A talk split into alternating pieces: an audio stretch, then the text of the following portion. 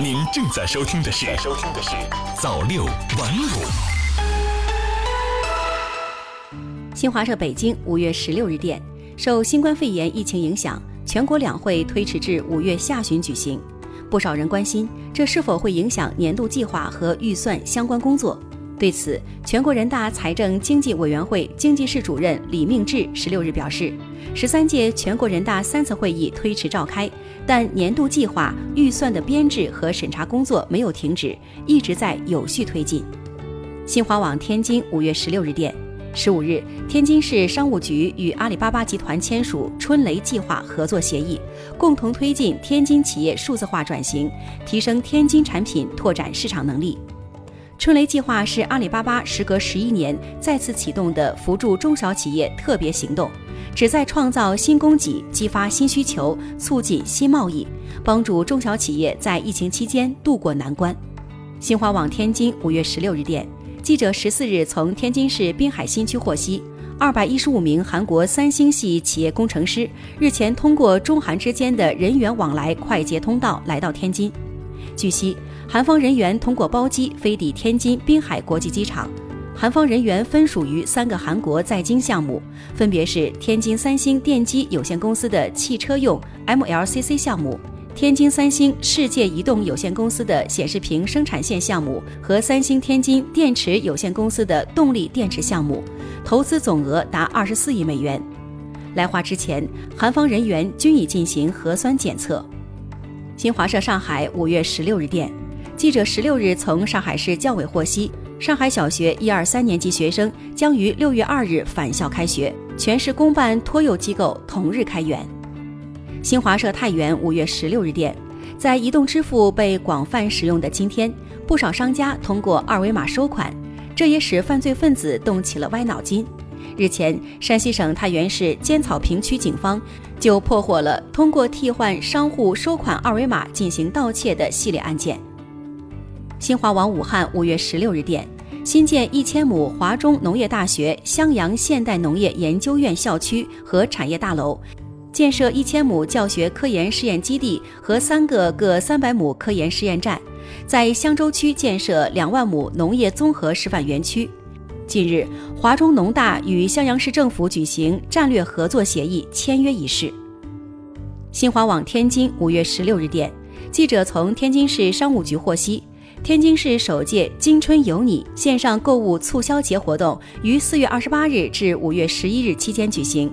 活动期间，六十家电商平台、十四家大型商业综合体以及九十家品牌企业累计推出一千余种品牌、超百万件促销商品，带动消费十点七二亿元，环比增长百分之三十二点五九，进一步壮大线上消费规模，有力促进天津市消费市场回暖。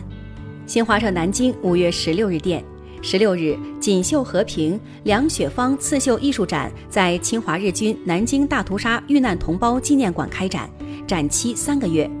江苏省工艺美术大师梁雪芳围绕南京大屠杀历史与和平主题，创作了十九件苏绣艺术作品，用至柔之丝表现至暗历史，以真代笔，以现代墨。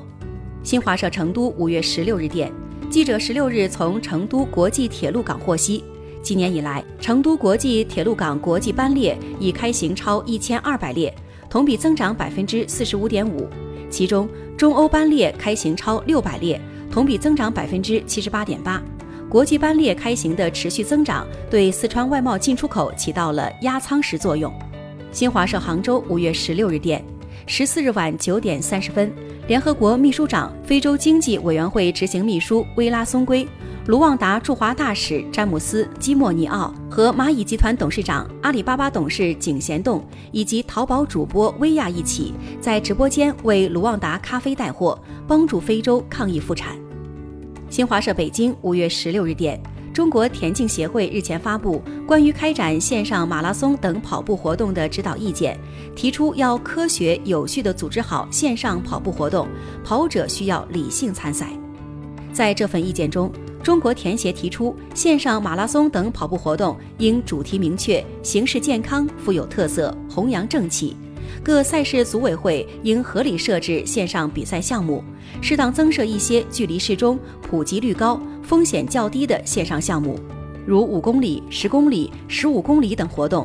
应充分重视赛事的疫情防控安全。赛前应加强对跑者疫情防控安全的提示，积极倡导跑者进行科学合理的日常居家锻炼，根据自身实际情况选择比赛项目。建议为参赛者提供保险购买选项，并提醒跑者通过各种方式购买保险。同时，各省区市田径协会应协助属地组委会做好线上活动的协调和监管工作。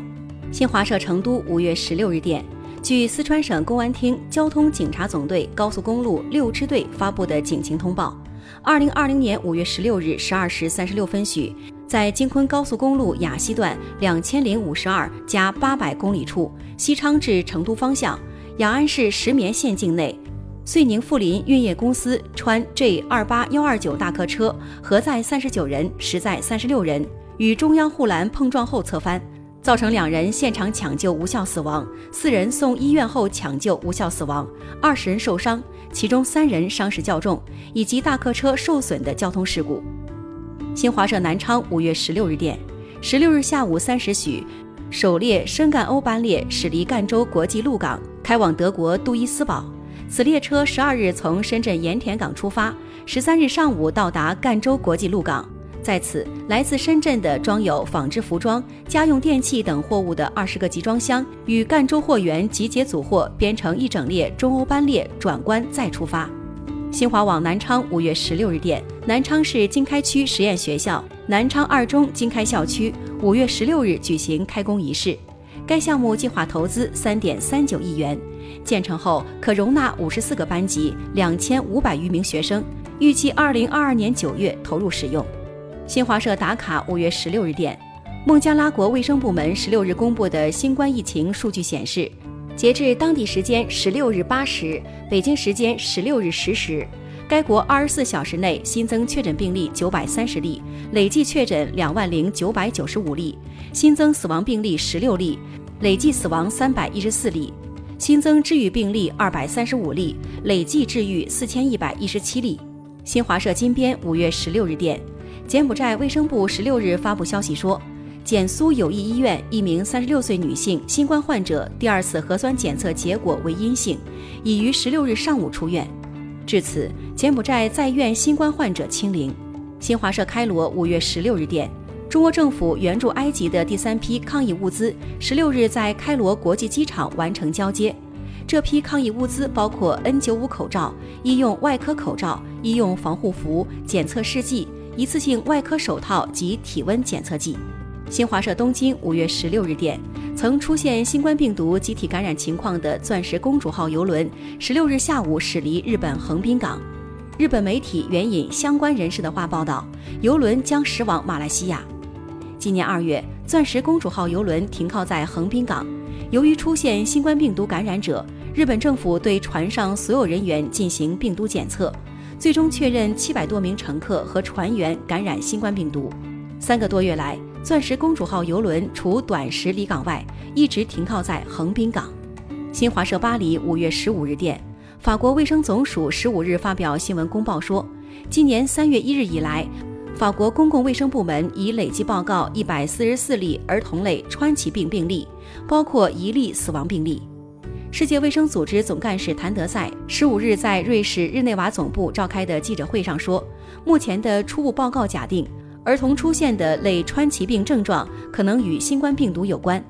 有必要紧急调查这些症状产生的原因，以理解两者之间的因果关系，并找到治疗方法。